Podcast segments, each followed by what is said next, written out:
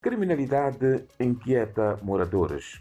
Os moradores do bairro de Namteclio, mais concretamente na unidade comunal de Nampaco, queixaram-se este sábado ao comandante provincial da Polícia da República de Moçambique, PRM, António Bashir, de estarem a ser vítimas de agressões física e sexual na via pública.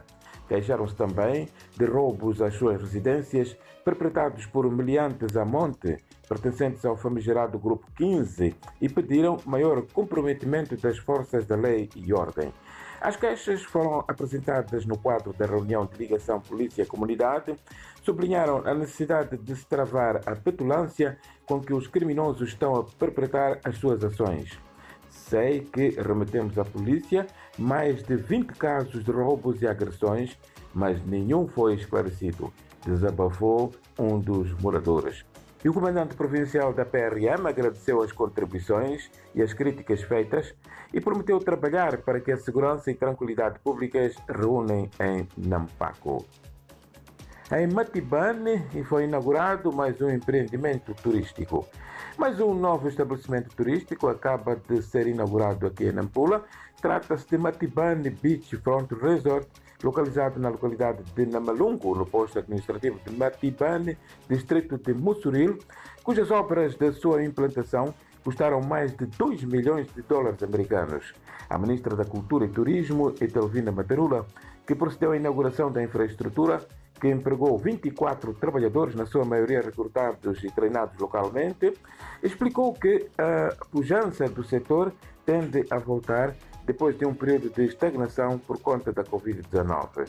Disse que, ao longo dos primeiros seis meses do ano em curso, cerca de 350 mil turistas estrangeiros visitaram o país, contra pouco mais de 2.500 visitantes registrados em igual período do ano anterior, o que representa um crescimento na ordem de 74%.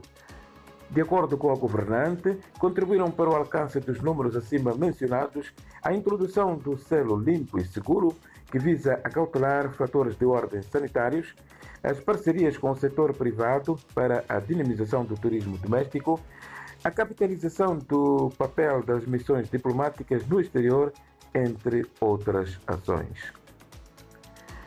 Resultante da cobrança de taxa de saneamento, FIPAG deve ao Conselho Municipal da cidade de Nampula mais de um milhão de meticais.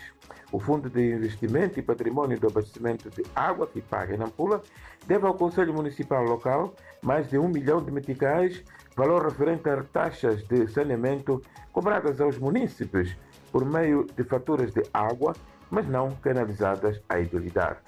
O diretor do FIPAG, Mateus Saez, garantiu que a dívida será paga até próximo mês de dezembro, depois da conciliação das contas, porque o valor que era apresentado pelo Conselho Municipal não coincidia com o calculado. O FIPAG conta com 45 mil clientes entre consumidores domésticos e industriais, a quem lhes é cobrado mensalmente a taxa de 10 a 13 meticais referentes ao saneamento.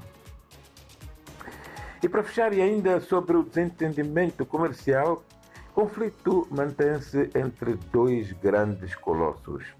Reportamos semana passada que um conflito entre grandes grupos comerciais que operam na província de Nampula, particularmente na Cala Porto, por conta da exploração de feijão Boer para a República da Índia, desembocou na justiça e as consequências em termos de prejuízos de parte a parte estavam a ser enormes, atingindo os mais variados níveis, incluindo trabalhadores.